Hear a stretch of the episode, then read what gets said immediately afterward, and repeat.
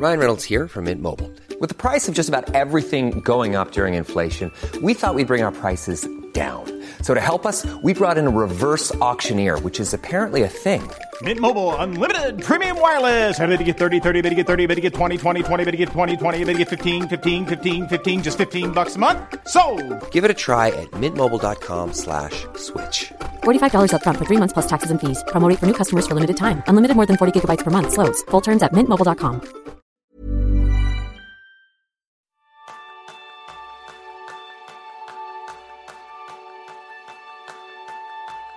Bienvenidos a un nuevo episodio de Kenso, el podcast en el que descubrirás cómo ser efectivo para vivir más feliz. ¿Alguna vez has sentido que hay días en los que al despertarte ya estás con la energía y motivación tan bajas que vaticinas que el día será un suplicio y sería mejor si un replicante te reemplazara? Pues ese es el tema principal del programa de esta semana, donde aprenderás hábitos que dependen de ti para sentirte más fuerte incrementando tus niveles de energía a sus cotas máximas y de manera sostenible. Todo ello con Jesús Vega. Jesús cuenta con una amplia experiencia directiva liderando las áreas de recursos humanos y expansión internacional en tres empresas que seguro conocerás, que son Hewlett Packard, Banco Santander y Inditex. Jesús decidió dejar el mundo de la gran empresa para dedicarse a proyectos propios centrados en la comunicación y la tecnología. Jesús es conferenciante de Los que dejan huella, autor de La empresa sensual, un libro que cambió los paradigmas de la relación entre la empresa y sus colaboradores y clientes, y el año pasado publicó junto a Pilar Jericó y José Luis Llorente Vitamina X, un libro para aumentar nuestros niveles de energía con la única vitamina que es gratis y contagiosa. Y en sus ratos libres disfruta de ser un actor afeccionado, emprendedor social y convivir con una sana obsesión por inspirar eh, para que nuestras vidas sean mejores. Yo soy Jeroen Sangers, maestro en autoliderarme Y yo soy Quique Gonzalo, maestro en no olvidarme de supervitaminarme y mineralizarme. Bienvenido, Jesús. Bien hallados. Muchísimas gracias por estar aquí, es un auténtico placer y vamos directos al grano, Jesús. Lo primero que nos gustaría es saber, cuando eras joven, ¿recuerdas aquella primera vez en la que descubriste tu pasión por ayudar y desarrollar a las personas? Yo recuerdo mi primera vez en casi todo, eh, pero, eh, pero efectivamente, yo, yo cuando tenía 12 años eh, monté mi primera empresa, eh, que era eh, ir, al, ir al Prado, cortar madera, convencer a mis amigos de la urbanización para que me acompañasen y luego venderla para las chimeneas de la urbanización y con, y con ese dinero pues hacer una campaña para una amiga que había tenido un accidente, un accidente serio, para comprarle cosas, para comprarle discos, para comprarle libros. Yo creo que esa fue mi primera iniciativa social. Me, costó, me costó unas cuantas ampollas, ¿eh? Sí, pero lo conseguiste al final, la amiga dio buen resultado, ¿no? Todos esos regalos. Sí, sí, sí, sí, yo creo que lo, lo disfrutó y lo agradeció mucho, sí. Todo ese emprendimiento al final te lleva, como contaba Jerún, a empresas como HP, Santander, Inditex y además las viviste en sus momentos más excitantes. La pregunta para mí es, ¿qué te llevó a dejar el mundo de la empresa privada y comenzar tu propia aventura? Bueno, yo creo que un poco la, cultura de este país. Eh, visto en perspectiva, eh, lo que está claro es que yo siempre he sido un emprendedor, yo siempre he tenido alma de emprendedor. Eh, lo que sucede es que yo soy producto de mi época, y en esa época la primera prioridad era intentar sacarse unas oposiciones o en segundo lugar pues tener un buen empleo. El tema de emprender yo creo que ha sido algo que se ha empezado a desarrollar culturalmente más tarde, ¿no? En mi época si tenías más o menos una, unos estudios universitarios y demás, pues tu máxima aspiración pues es era trabajar, pues eso, en HP o en IBM o en, Arthur Andersen o en aquellas grandes empresas que además nos, nos proponían no solo unos salarios interesantes, sino una forma de desarrollarnos mucho más avanzada que si, que si lo hubiéramos intentado hacer por nuestra cuenta. Pero realmente yo siempre he sentido que era un, un emprendedor. Yo he tenido siempre esa llama muy, muy encendida. Lo que pasa es que me ha tocado durante veintitantos años desarrollarlo en el mundo de la gran empresa. ¿Y cómo conseguiste esa sensación de llegar un día y decir, mira, he llegado a, aquí, he llegado a posiciones de dirección bastante altas, pero lo dejo todo. Lo dejo todo y voy a dar ese paso para ser emprendedor. ¿Qué sentimientos tuviste que convivir con ellos? Eh, realmente todavía hay gente que no lo entiende. Parte de, mi círculo de, amistades dice, todavía están un poco sorprendidos de alguien que está teóricamente en la Champions League, que está jugando en la Champions League como directivos de, gran, de gran parte de las mejores empresas de este país, trabajando directamente para, teóricamente, los dos empresarios de referencia que hay en España, como son eh, Ortega o Ana Botín, un día decides dejarlo todo y dedicarte a otro tipo de cosas. Pues bien, en mi caso es, muy sencillo. Eh, yo, sentía que eh, era momento de hacer otras cosas. Yo leí una vez una frase que decía que esta vida es lo suficientemente corta como para vivirla solo de una, de una forma. Em, la verdad es que se me quedó muy grabada esa frase y, dije, bueno, pues tengo 42 años, he tenido mucha suerte en esta vida, he trabajado en las mejores empresas, no veo otro reto que me, emocione más después de lo que he hecho, eh, ¿por qué no cambias completamente de registro? Eh, lo primero que hice fue agarrar una mochila y con la otra mano agarrar a, mi mujer y nos fuimos de mochileros un año eh, y dimos la vuelta al mundo durante un año y, la verdad es que no tenía ni idea de qué es lo que iba a hacer cuando terminase esa aventura. Pero lo que sí es cierto es que a mí me sirvió para limpiar el disco duro y empezar esta, esta nueva carrera como comunicador y como, como emprendedor. Oye, eh, Jesús, la verdad es que sabía que habías dado la vuelta al mundo con tu mujer 24 horas al día, juntos, con esa mochila. ¿Qué aprendiste y cómo marcó esa experiencia tu vida? Uf, em, realmente, realmente hay un antes y un después. Piensa que además em, en el momento de mi vida en el que eh, hacemos ese viaje, pues es un poco la mitad de tu vida, tanto física como profesional 42 años es prácticamente la mitad de, la esperanza de vida que tenemos en este país y 42 años significa que llevas en tu área profesional prácticamente la mitad recorrida y te falta la otra mitad por recorrer. Em, yo lo primero que aprendo es a ser libre. Lo primero que aprendo es a, realmente desembarazarme de muchas cosas que no son propias que son adquiridas, que son transmitidas, tanto a nivel social como a nivel cultural, como a nivel empresarial, y em, empezar a definir un, mundo que, en mi caso me ayudó a, ser definido por mí mismo.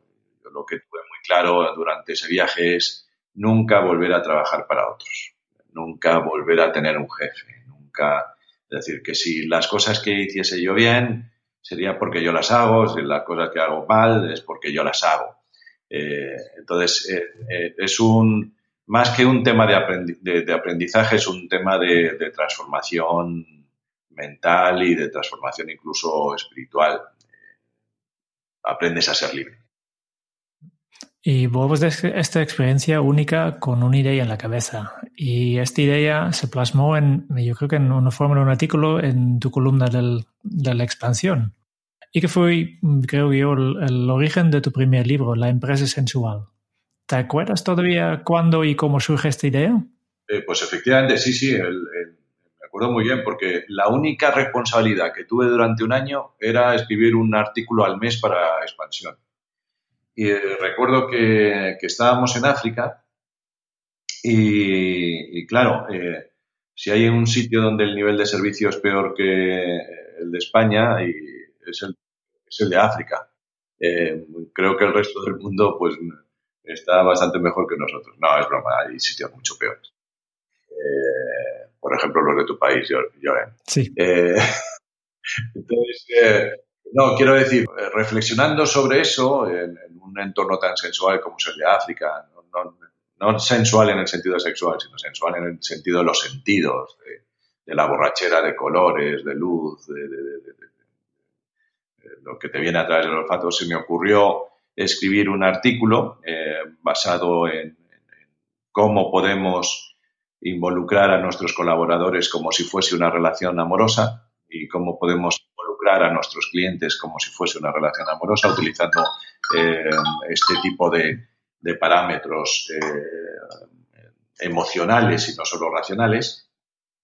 Y a partir de ahí, eh, pues efectivamente dije, ¿por qué no escribir un libro? A, mí en realidad siempre me gustó mucho escribir. Mi infancia fue muy, muy lectora, yo siempre he sido muy lector. Y, entonces sentí que, era un tema que no solo valía para, un artículo, sino que valía para un libro. Y, fue lo que hice. Empecé a escribir, como soy de mentalidad bastante, bastante arrojada y un poco aventurera. Eh, escribí el prólogo, escribí el índice, me puse en contacto con una editorial eh, directamente. Eh, la editorial me dijo que, que sí, la primera editorial a la que se lo propuse me dijo que sí, que le interesaba mucho el, libro, sobre todo escrito por una persona de mi trayectoria. Y nada, lo, lo terminé en, seis meses y luego afortunadamente fue un libro que, ha ido muy bien, que se ha traducido a muchos idiomas, que tiene varias ediciones en España, que, ha sido reeditado últimamente por Planeta. Entonces, muy contento por la experiencia. Ya han pasado más de 10 años después de, este lanzamiento de este libro. Eh, y, todavía, como tú indicas, ¿no? que todavía tiene, no todavía tiene interés, hay mucho interés por este tema. ¿Cuál piensas que es la tecla que has tocado para que tantas personas estemos enamoradas de este libro? Pues em, utilizar eh, una frase que un día me dijo Amancio Ortega y que se me quedó muy grabada eh, y que justifica y que explica, no justifica, no, sino que explica en gran medida el éxito que ha tenido Amancio Ortega como empresario y, su propia empresa, ¿no? Inditex. Y es pensar con el corazón. Eh, es decir, llevar el mundo de las emociones a la gestión, llevar el mundo de las emociones al, día a día, eh, pero no desde el punto de vista puramente marketingiano. Está claro que si vemos los anuncios publicitarios, intentan eh, transmitir emociones y que los clientes o los empleados asumamos esas emociones. No, no, aquí es algo mucho más profundo. Aquí se trata de un tema cultural. Se trata de un tema realmente de asumir en la gestión, en la estrategia, en la cultura, en la forma de actuar, que los que realmente como se consiguen muchas más cosas y cosas mucho más bonitas es a través de la gestión emocional. Eh, de, pensar que los clientes son personas, de pensar que los empleados son personas y tener eso prácticamente, eh, tenerlo tatuado en el cerebro. No solo porque lo piensas, sino porque realmente lo sientes. Esto que parecía una idea muy romántica hace 10 años, pues realmente eh, cuando lo ves y te das cuenta de que grandes líderes de grandes empresas en todo el mundo cuando lo llevan esto a la realidad, pues están consiguiendo unos resultados extraordinarios, pues te das cuenta de que mucha gente dice, bueno, pues, pues ¿por qué no empezar a aplicarlo? Eh, lo que ha sido muy bonito a lo largo de, estos años es recibir muchas cartas o cuando he viajado por, por, todos los países, gente que me ha dicho que, mira, esto es lo que hemos hecho en nuestra empresa, habiendo leído tu libro y nos ha salido fenomenal y hemos cambiado la cultura y estamos haciendo esto y estamos haciendo esto otro y, ver que realmente solo hay una forma de motivar, de involucrar, de comprometer y de vincular a, tus clientes y a los empleados, y es emocionalmente. Porque la razón, todo lo que viene por la razón está muy bien, pero llega y se va muy, muy rápido. Sin embargo, lo que llega al corazón eh, permanece mucho más tiempo y es mucho más puro. Entonces, como las personas somos una maravillosa combinación de cerebro y emociones, yo creo que tenerlo muy presente es una garantía de éxito. Yo creo que, todavía hoy en día es, un concepto muy revolucionario, que han pasado 10 años, pero yo todavía hoy en día noto que cada vez más eh, todavía hay muchas empresas que, solo se fijan en la parte este de, datos, de, la parte racional para tomar decisiones, ¿no? Y, se olviden de esta parte más, más humana, ¿no? Pues efectivamente, pero sin embargo yo creo que la evolución es positiva.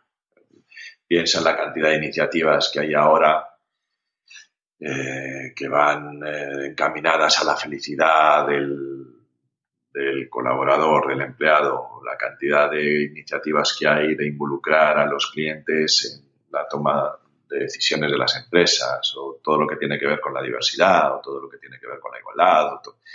Es decir, yo creo que hay un, cambio muy profundo. Eh, efectivamente, hay muchas empresas que todavía no se han enterado. Hay muchas empresas que además lo están sufriendo porque cuando luego resulta que tienen muchos problemas para eh, capturar el talento, pues se dan cuenta de que el talento no solo quiere un buen salario, sino que el talento requiere eh, una cobertura emocional, sentirse respetado, sentirse bien, bien tratado y también un proyecto apasionante. Entonces, eh, yo creo que es un... Hay muchas empresas que no se han enterado, lamentablemente, eh, pero hay muchísimas empresas que se han enterado ya. Me gusta este, este punto optimista, ¿no? que, desde tu punto de vista, ¿qué, ¿qué, es la diferencia entre un gran directivo y un gran líder? Pues un gran directivo es el que consigue resultados, eh, un gran líder es el que transforma cosas. Esas cosas pueden ser eh, sus empresas eh, o incluso la propia sociedad. Y esa transformación normalmente es positiva. un líder es el que, para mí al final, la gran diferencia es eh, sabiendo que el líder también tiene que conseguir resultados, y, porque al final el mundo funciona en, función de la máquina de la economía y que eh, esa máquina eh, es movida por, las empresas fundamentalmente. Es, un líder es el que tiene un sueño y consigue que otras personas compartan su sueño. Y que ese sueño eh, está eh, permanentemente en vigencia, que, está continuamente renovándose. Eh, yo conozco muchos directivos que no trabajan para conseguir un sueño. Conozco muchos directivos que trabajan por conseguir un buen bono. y bueno, hay algunos que les va bien, pero realmente los líderes, aquellos que nos gusta seguir, aquellos que realmente eh, nos emocionan y que admiramos y que, son nombres que además nos vienen a todos a la, cabeza, son aquellos que, transforman a través de los sueños, ¿no? porque las, eh, las personas, a las personas nos encanta involucrarnos en, proyectos emocionantes, apasionantes. Em, el dinero está muy bien, nos lleva a comprarnos cosas o a ir a vacaciones estupendas, pero de verdad que llega un momento donde el dinero no motiva. Eso es, una realidad y, lo que motiva son otro tipo de cosas que son más vinculadas al mundo de los sueños o al mundo de las emociones. Es verdad que, el, dinero no motiva y pero no obstante, yo creo que, que todavía hoy en día hay muchísimos eh, trabajadores profesionales que, que, hacen su trabajo básicamente como, como el único objetivo de, de, ganar un poco de dinero para, para, para poder vivir, ¿no? Que, que, son profesionales que en su vida profesional viven el día de la mamota ¿eh? con un trabajo que no les apasiona. ¿Qué les recomendarías a estas personas? Bien, bueno, primero una reflexión y es que como eso es así, eh, cada vez hay más nomads, ¿no? Cada vez hay más autónomos, más personas que consideran que no necesitan ganar tanto dinero y que prefieren ganar menos como autónomo, como freelance, como eh, emprendedor, haciendo algo que realmente les, les, les mola, que realmente les motiva. Y, precisamente por eso son capaces, eh, conozco mucha gente eh, que, que, rehúsa propuestas de grandísimas empresas porque dicen, yo, mira, prefiero vivir en un piso compartido y vivir mi vida y vivirla bien y de forma divertida y de forma eh, realmente que me, que me aporte cosas antes que vincularme a proyectos que no me gustan. Entonces, ¿qué les, que, yo qué aconsejo, vamos a ver, yo, parto del hecho de que de nuevo que esta vida es una y, que aquí no se juega partido de vuelta, esto es una final, la vida es una final, no, es, no es no, vamos a tener manera de, de poder jugar la vida de otra forma cuando tengamos 65, cuando tengamos 75. No, no. Vamos a pensar que, esto es una final. Y la ganas o la pierdes.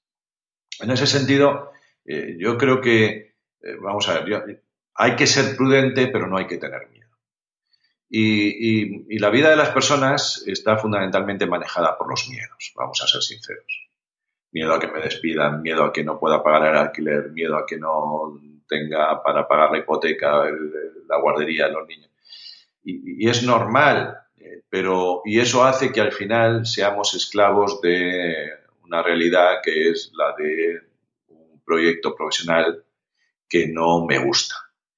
Y, yo no aconsejo eh, que, todo el mundo haga lo mismo que yo, que es coger una mochila. No, no, yo, lo que digo es, lo que recomiendo siempre es la regla del 5%. La regla del 5% para mí es, de tu tiempo profesional, dedica un 5% a pensar en tu carrera, a ser el consejero delegado de tu carrera, a no dejarte llevar por las dinámicas, por las rutinas, por las, la, obediencia, que la obediencia está muy bien, pero yo lo que digo es, no, no, piensa en un 5% en ti, en tu carrera, en cómo podrías hacer las cosas de otra manera, en cómo podrías desarrollar proyectos fuera del, proyecto profesional. Y cuando estés preparado, porque a través de ese 5% has podido llegar a la conclusión de que puedes montar un negocio por tu cuenta o puedes irte a, trabajar a otra empresa o directamente puedes hacer un, cambio de carrera basado en un curso profesional o unas técnicas que puedas aprender en, en el millón de sitios que están a nuestra disposición ahora. Cuando hagas eso, pega el salto. No pegues el salto a ciegas, pero sí prepárate para salir de la rutina que tienes y a partir de ahí eh, prepararte para pegar el salto. Eh, lo único que no recomiendo es dejarse llevar por las circunstancias. Porque cuando nos despertamos de, esa pesadilla, a lo mejor es demasiado tarde.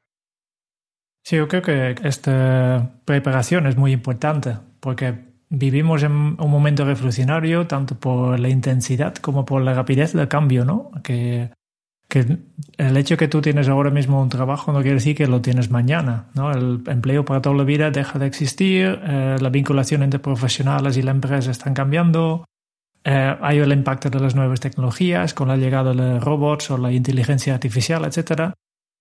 Mm, ¿Tú crees hacia dónde nos dirigimos en este sentido? Pues yo estoy muy de acuerdo con tu diagnóstico. Esta, vamos a ver, todas las épocas de la civilización han sido de cambio. No ha habido ni una sola época donde no se han producido cambios. La diferencia con la época que estamos viviendo es, es esa, decir, la intensidad es máxima, pero la velocidad también es máxima. Eh, que los algoritmos de inteligencia artificial y la robótica son amenazas, pero también son oportunidades.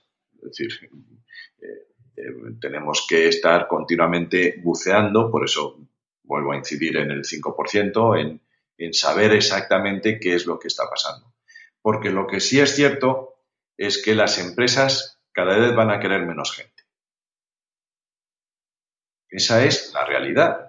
tenemos que empezar a pensar que desarrollar una carrera para, las, empresas grandes va a ser cada vez más excepcional. Eh, lo estamos viendo. Estamos viendo empresas que continuamente están reduciendo su número de personas. Y eso no solo en España, sino en todo el mundo. Eso, de alguna manera, lo que nos obliga es a pensar qué tipo de carrera vamos a desarrollar. Y para pensar eso, tenemos que pensar cuáles son las tendencias que vienen, porque si nos preparamos para esas tendencias, nos va a costar mucho menos encontrar oportunidades. Este es un país donde teóricamente tiene dos millones y pico de parados o tres millones de parados, pero sin embargo hay un déficit de profesionales de alto nivel de 200.000, 300.000 personas. Entonces, que las empresas no encuentran. Y, eso lo sabemos. Y para aprender esas técnicas tampoco hay que ser un ingeniero de telecomunicaciones. ¿eh? Estamos hablando de, de programar en, determinados lenguajes que son no son excesivamente complicados, tampoco voy a decir que son fáciles, pero no son excesivamente complicados, no hay que estudiar seis años, sino que en cuatro, cinco, seis meses eh, vas a aprender eh, a, desarrollar programación en determinadas tecnologías que te van a permitir ganarte la vida muy dignamente. Eso eh, como ejemplo, ¿no? Entonces, lo que hay que estar es muy alerta para qué es lo que viene, para, muy alerta de dónde están las bolsas de empleo y apostar por esas bolsas de empleo. Una de las cosas interesantes es que esto lo comentas mucho en, es en tus conferencias, Jesús, y quien haya tenido la oportunidad de presenciar una de ellas o te haya visto en vídeo habrá notado eh, la presencia de tu puesta en escena, de tu dicción, de tu forma de expresarte. ¿Cuánto ha tenido que ver el teatro en todo ello? Mucho, muchísimo. Eh, de hecho, yo cuando, eh, cuando escribí el libro, me llamaron de una empresa de conferenciantes y me dijeron, oye, ¿y, esto por qué no lo cuentas en una conferencia? Y dije, una conferencia. A mí siempre me ha gustado comunicar, ¿eh? Tengo que reconocer que, ponerme delante de la gente, yo soy de los que se pone muy, muy, muy cachondo delante de la gente. No, me pasa lo contrario de, Dios mío, ¿cómo voy a salir de aquí? Pero no sabía comunicar. Entonces, eh, empecé a dar conferencias y, yo notaba que me faltaba. notaba que veía a otra gente que lo hacía, que lo hacía mucho mejor. Eh, y entonces dije, bueno, pues a mí que me... Y además terminaba las conferencias con la voz prácticamente rota, porque claro, no, no, sabía para, para, hablar durante mucho tiempo. Necesitas cultivar también tus cuerdas vocales, tu respiración, tu esófago y demás. Y entonces puse en Google expresión corporal y, voz. Y me salió un curso de teatro. Y dije, bueno, pues teatro. Dios mío, soy un, perro flauta reconvertido, me voy a meter aquí a, hacer teatro, a, ver qué pasa. Y lo que sí os puedo decir es que eh, descubrí un mundo maravilloso, en el que obviamente me ayudó muchísimo a tener mucho mejor presencia escénica, muchísimo mejor tratamiento de mi voz, eh, muchísimo mejor expresión corporal, pero, pero tengo que decir que descubrí un, mundo muy, muy, muy bonito, que yo desde luego eh, recomiendo a todo el mundo que lo pruebe, que lo pruebe, porque las, las ventajas no solo son en estas eh, de comunicar mejor, las ventajas son de empatía, de trabajo en equipo, de, diversión, porque, porque actuar es jugar, es volver a la niñez y a mí ya solo por eso me, merece la pena. Eh, para mí es un, es un mundo en el que yo realmente he sacado muchísimas, muchísimas cosas y al que sigo vinculado, porque me, me sigue gustando mucho hacer teatro. Es una cosa curiosa porque eh, hace poco con Antonio Garrigues Walker, uno de sus, eh, de, sus pasiones cuando tiene tiempo libre es también escribir y luego poner eh, las obras de teatro que ha escrito y representarlas en su casa. Me parece que es algo maravilloso para, para descubrir que a veces parece que está un poco alejado, pero todos podemos hacer algo, ya sea escribiendo, como dices tú, jugando a ser actores y que nos aporta algo completamente distinto, ¿verdad, Jesús? Absolutamente. Antonio hace una obra todos los años. Antonio hace una obra todos los años. Eh, y además tenemos pensado escribir una, obra a cuatro manos. Eh, eh, que bueno, imaginaos que para mí sería un privilegio. Efectivamente, y además es que en el teatro, para estar vinculado al mundo del teatro, no tienes por qué estar ahí en la Gran Vía. yo, he actuado en teatros más pequeños que el cuarto de baño de mi casa. Eh, eh, pero que el placer de actuar no va por la fama que tienes o por eh, el sitio donde actúas, de verdad. El, placer de actuar está en, cualquier sitio y, de hecho yo creo que estamos viendo en la ciudad de Madrid una, una, época de, bastante dorada porque hay una oferta de teatro maravillosa hoy mismo es viernes, hoy en, hay 100 obras de teatro al que puedes ir.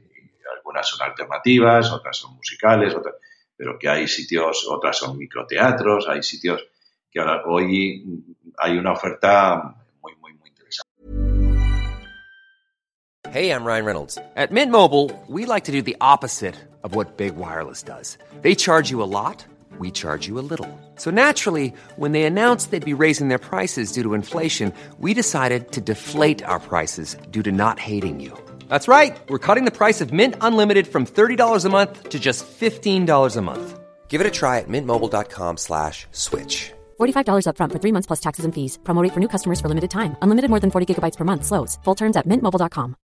I'm Sandra, and I'm just the professional your small business was looking for. But you didn't hire me because you didn't use LinkedIn jobs. LinkedIn has professionals you can't find anywhere else, including those who aren't actively looking for a new job but might be open to the perfect role, like me. In a given month, over 70% of LinkedIn users don't visit other leading job sites. So if you're not looking on LinkedIn, you'll miss out on great candidates like Sandra. Start hiring professionals like a professional. Post your free job on linkedin.com/people slash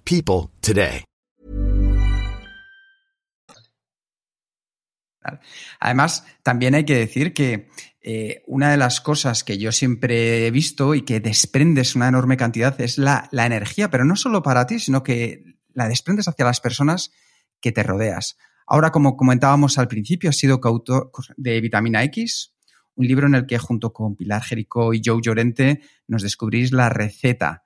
Pero, ¿qué es y cuáles son las propiedades, Jesús, de esa vitamina X? Bueno, pues la, la- la vitamina X es eh, la que producimos todas las personas para generar energía. Lo que sí es cierto, que fue el origen del, libro, fue una visita que hicimos a, a una empresa, que más vale no mencionar, eh, y que vimos pues que la gente pues estaba apagada, que, que no tenía ganas, que como si fuese aquello más un cementerio que una empresa. ¿no?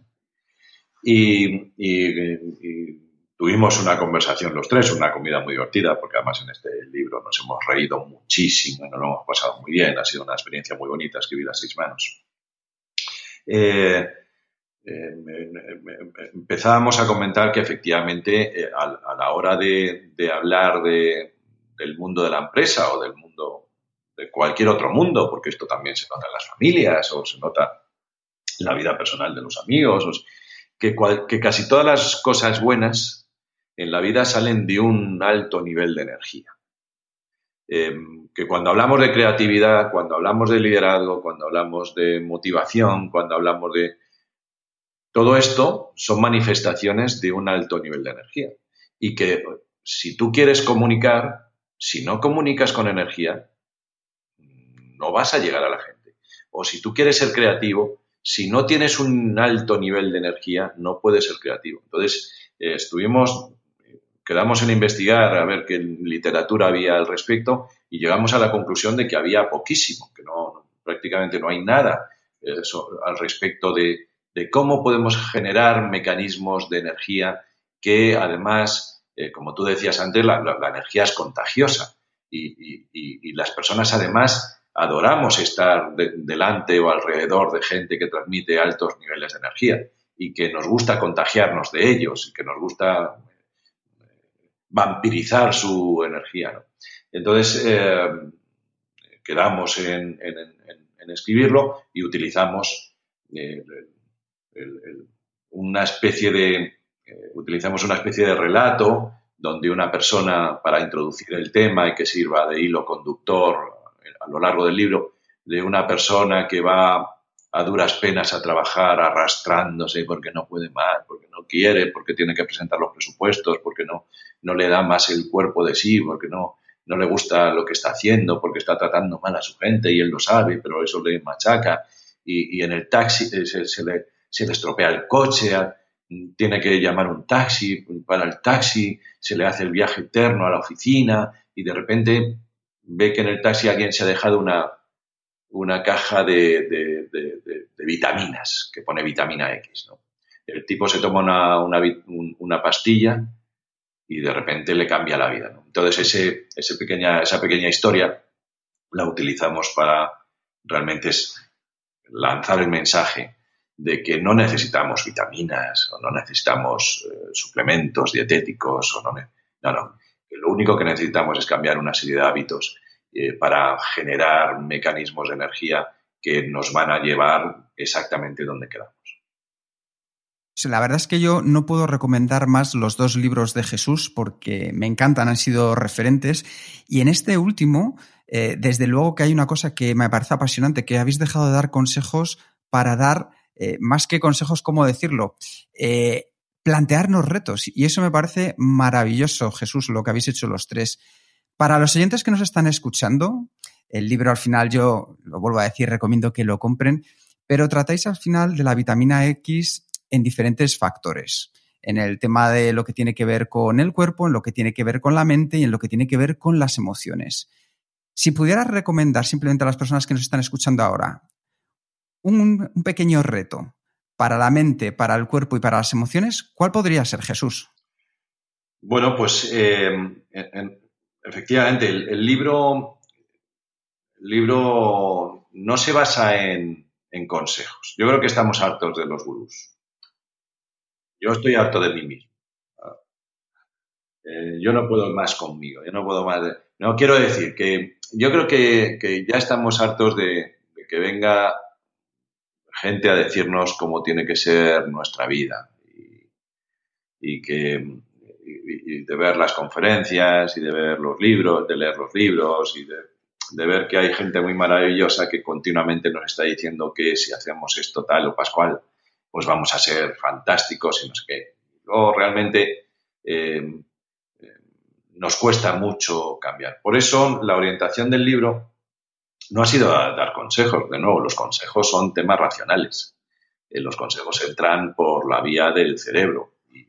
El cerebro es muy rápido y por lo tanto eh, procesa mucho y como procesa mucho engancha poco. es por lo que nosotros decidimos Em, o la orientación que tiene el libro, aparte de, intentar divertir, porque si no te lo pasas bien leyendo, pues tarde o temprano te, sales del libro, es de lanzar esos desafíos, ¿no? unos pequeños desafíos que eh, lo que hacen es precisamente decir, oye, si, no, si, si quieres tener energía, eres tú el responsable. No somos nosotros. Nosotros lo hemos intentado sistematizar para que te venga bien si tú quieres, pero que si tú no quieres, muchas gracias por haber comprado el libro, pero si tú no quieres es tu problema. Entonces, con una serie de, desafíos pequeñitos, o sea, que tampoco se trata aquí de, la fórmula de,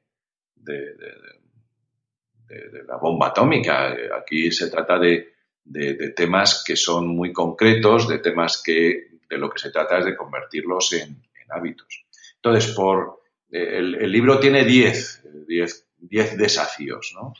Eh, tres para el cuerpo, tres para el espíritu y tres para la cabeza. Y luego se cierra con un décimo que es lo que nosotros llamamos la madre del cordero, ¿no? que es el propósito.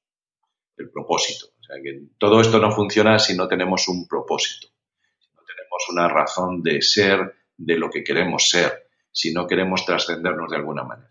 Pero bueno, por, por poner tres ejemplos, ¿no? Eh, o uno, o uno para que así no tengamos excusas y nos divirtamos haciéndolo directamente. Uno que tú digas, venga. Uno, eh, fíjate, voy a utilizar el, más sencillo. Muévete. Muévete. Yo, de hecho, yo no estoy ahora mismo sentado, yo estoy de pie. Eh, ¿Por qué? Porque las personas somos animales y hemos, tenemos una larguísima historia de evolución que ha, estado, que ha estado basada en el movimiento, en estar de pie, corriendo o cogiendo granos o yendo detrás de los mamuts o corriendo de, delante detrás de un enemigo que nos persigue. Las personas somos animales que estamos preparados para el movimiento. Y por lo tanto, nuestro cerebro eh, se enriquece del oxígeno que generamos cuando nos movemos. Dada curiosa circunstancia, o a lo mejor no tan curiosa, que solo en los últimos 50 años de la historia de la, evolución estamos la mayor parte del día o sentados o tumbados. Y eso, el, primero que lo siente es el cerebro, porque no, se, no recibe el, oxígeno suficiente, no, recibe la marcha suficiente. Entonces, eh, un consejo muy sencillo para todo el mundo, muévete. Pero no solo que vayas al gimnasio tres días a la semana, tres horas a la semana, que es fantástico, sino yo, a no ser que me vaya a la Torre Picasso, al piso 44, eh, yo todas las, escaleras las subo de, por las, eh, todos los pisos los subo por las escaleras. O, en vez de ir en algunos sitios en coche o en moto, a veces voy andando o en bicicleta. Es decir, eh, que se pasa un poquito más de tiempo, un poquito más de tiempo, pero te lo va a agradecer muchísimo tu cuerpo y lo que es más importante, te lo va a agradecer muchísimo tu cabeza. Cuando tu cabeza eh, empieza a recibir los beneficios de, moverse, es el principio de todo, porque al final somos máquinas. Eh, normalmente nos basamos en el cerebro, que es el software, pero claro, el mejor software del mundo, si no tiene un buen hardware, termina por griparse. Entonces, eh, nosotros recomendamos que en primer lugar nos movamos y a partir de ahí construimos cositas. Y una última pregunta por mi parte, eh, Jesús. Comentabas antes que uno de los factores clave para liberar vitamina X es tener un propósito. ¿Por qué es tan importante tener un propósito en la vida? Porque el día que dejas de tener propósitos, ese mismo día empiezas a morir. Eh, el día que te dedicas solo, es que hay una, una, cosa es eh, vivir y otra cosa es sobrevivir. Sobrevivir es dejarte llevar, como decíamos antes, por la rutina, por el trabajo, por desear llegar a casa para ver Juego de Tronos y, que te moleste si te hablan tus hijos o que te moleste si te habla tu mujer o que eh, quieras llegar solo al fin de semana para poder estar tumbado o hacer eh, la vida más pasiva posible. Eh, em, bueno, que conste, me encanta Juego de Tronos, ¿no? Pero un capítulo estoy absolutamente excitado por, los últimos dos que faltan. Pero, pero eh, eh, una cosa es sobrevivir y otra cosa es vivir.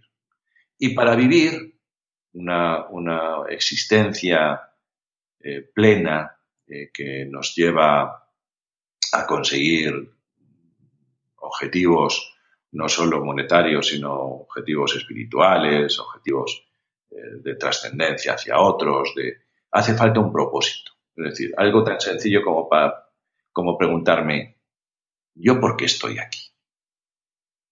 ¿Para qué he nacido? ¿Qué es lo que realmente tiene sentido de todo esto? Y cada uno encontrará un propósito diferente. Y es maravilloso que todos seamos diferentes. Pero desde luego no dejemos de tener un propósito, un para qué. No solo qué es lo que tengo que hacer, no solo los qué es, nuestra vida está llena de qués. Yo creo que lo, lo, realmente apasionante es tener eh, un para qué. ¿para qué estoy aquí? He venido solo para pasar 70, 80, 90 años eh, lo más tranquilo posible o estoy aquí para hacer otro tipo de cosas que me lleven a ayudar a otros o que me lleven a hacer cosas bonitas o que me lleven a, a vivir intensamente o que me, por eso es tan importante el propósito, porque al final el propósito es el, depósito final, es la donde cuando falla todo lo demás, siempre está el propósito para ayudarnos a encontrar la solución. Muy bien. Eh, yo creo que, es una cuestión muy importante que, encaja perfectamente en los 5% que has comentado antes. ¿eh? Em, Podemos hablar mucho más, pero queremos respetar un poco tu tiempo también. Por tanto, lo único que nos queda eh, ahora es un cuestionario, el cuestionario Kenzo, que son 10 preguntas rápidas que hacemos a todos los eh, entrevistados de este podcast.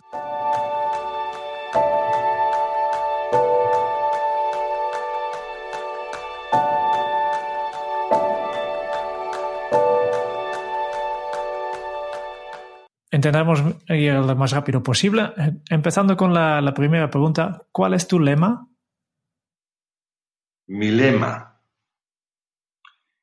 es... Em, no, no, no tengo, pero vamos, lo voy a intentar reformular lo mejor, eh, formular lo mejor que, puedas. Es...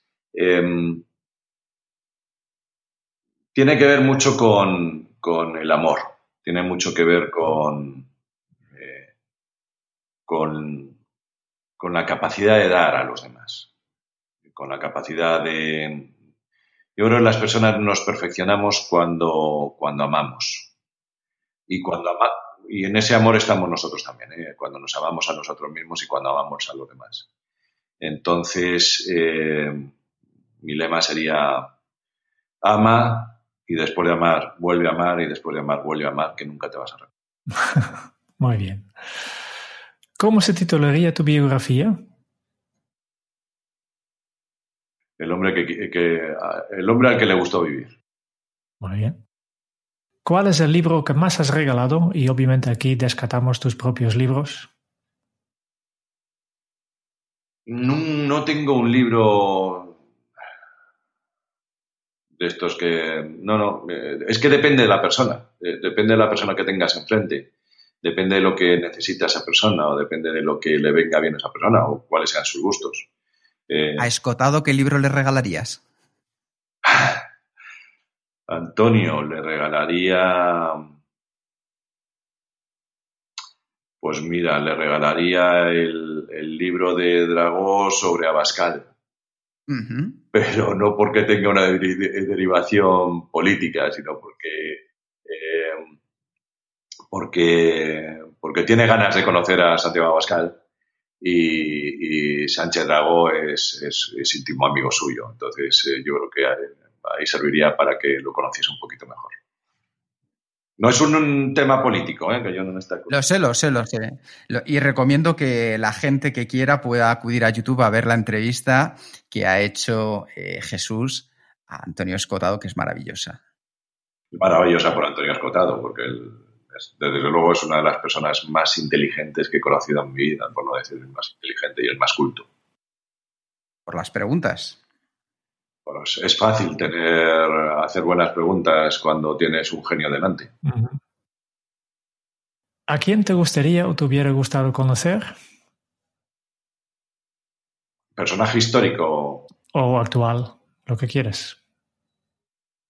mm, probablemente Napoleón. ¿Cuál es tu posesión más preciada? Uf.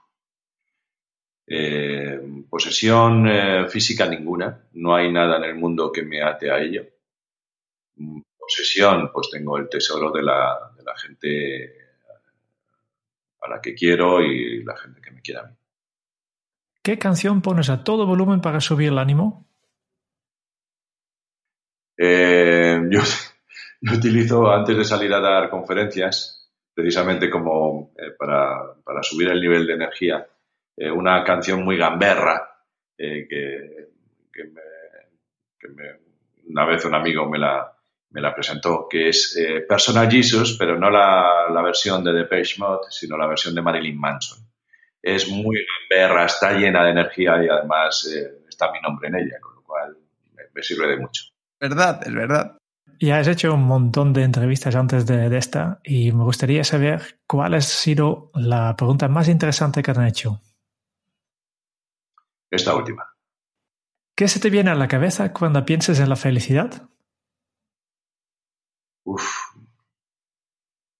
Un segundo de, de tocar una piel, un segundo de mirar a, un- a las pupilas de una persona a la que quieres, un segundo de agarrarle la mano a mi madre que tiene 86 años, que hoy es su cumpleaños, eh, un segundo de, de pasear por el campo a solas, eh, un segundo de, de leer un buen libro, un segundo de ver Juego de Tronos, un segundo de ver un buen cuadro, un segundo de hablar con un buen amigo, un segundo. Es que esta vida es absolutamente maravillosa y no podemos dejar escapar esos segundos tan magníficos. ¿Qué película volverías a ver cada año?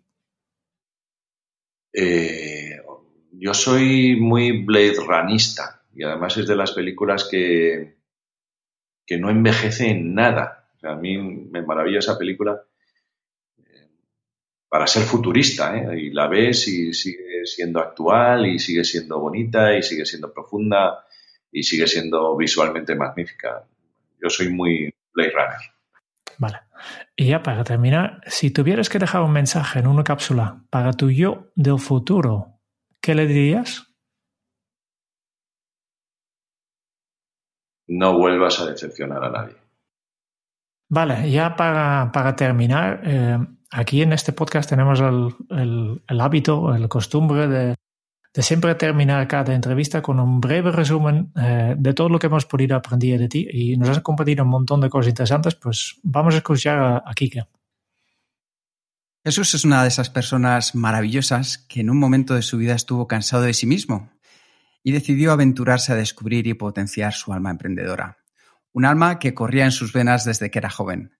Dedicó su tiempo, sus esfuerzos, su energía y su creatividad a ser un producto de su época, ser un gran líder que transformó su vida y consiguió compartir su sueño con todos nosotros. A la mitad de su vida recorrida y la otra mitad por recorrer, decidió que había llegado el momento, porque esta vida es lo suficientemente corta como para vivirla solo de una forma. Llegó el momento de dar la vuelta al mundo como mochilero con su mujer y esto cambió su vida para siempre. Y hay un antes y un después de ese instante donde aprendió a ser libre, a desembarazarse de lo intrascendente y crear un mundo definido por él mismo. Una transformación mental y espiritual. Y fue en África, en un entorno que desbordaba los sentidos y con su espíritu aventurero, donde llegó su maravillosa idea romántica, el buscar la sensualidad de las emociones para enamorar, vincular a clientes y empleados a través de la gestión emocional. Porque es así como se llega al corazón de una manera más profunda y pura. Jesús nos ha mostrado la realidad frente al espejo de nuestras circunstancias. El ser conscientes que vivimos una época de cambios a un nivel máximo tanto de intensidad como de rapidez, donde somos esclavos de una realidad que a veces es un proyecto personal y profesional que no nos gusta. Y nos ha aportado una solución con la regla del 5%. Dedicar un 5% de tu tiempo profesional a ser el consejero delegado de tu vida, en cómo desarrollar proyectos, generar ideas que te lleven a conclusiones. Y entonces, cuando estés preparado, pega el salto. Y prepárate para salir de la rutina que tienes. Descubrí un mundo maravilloso en el teatro donde la empatía, el trabajo en equipo, la diversión de jugar, actuar, nos transporta a la niñez y nos ha compartido la vitamina X, una vitamina que producimos todas las personas para generar energía y contagiarnos. Y todas las cosas buenas salen de un alto nivel de energía. Nos ha recomendado un hábito sencillo. Muévete. Haz que llegue el oxígeno a tu cerebro porque somos animales que estamos preparados para el movimiento. Te lo agradecerá mucho tanto tu cuerpo como tu cabeza. Y recuerda descubrir tu propósito, porque el día que dejes de tenerlo, comenzarás a morir. Porque una cosa es vivir y otra sobrevivir. Y para vivir una existencia plena que te lleve a conseguir tus objetivos hace falta un propósito, preguntarte por qué estás aquí y así encontrar tu para qué, uno único y centrado en ti. Jesús nos ha enseñado a disfrutar de un segundo de esta vida maravillosa. Muchísimas gracias por tu tiempo y por compartir todo esto con nosotros, Jesús. Muchísimas gracias a vosotros y felicidades por una entrevista en la que yo he disfrutado muchísimo. Gracias a ti. Muchas gracias también a los oyentes por escuchar este podcast de Kenzo y si te ha gustado, por favor, deja tu reseña de 5 estrellas en el podcast eh, en iTunes o la aplicación desde que nos estás escuchando para ayudarnos a llegar a más oyentes. Y si quieres conocer más sobre Kenzo y cómo nuestros cursos online te ayudarán a ser un profesional súper efectivo, puedes visitar nuestra web en kenzo.es. Esperamos en el próximo episodio del podcast de Kenzo, donde Jerún y yo buscaremos más pistas sobre cómo ser efectivos para vivir más felices. Hasta entonces, es un buen momento para poner en práctica un nuevo hábito Kenzo. Piensa con el corazón. Hasta dentro de muy pronto. Chao.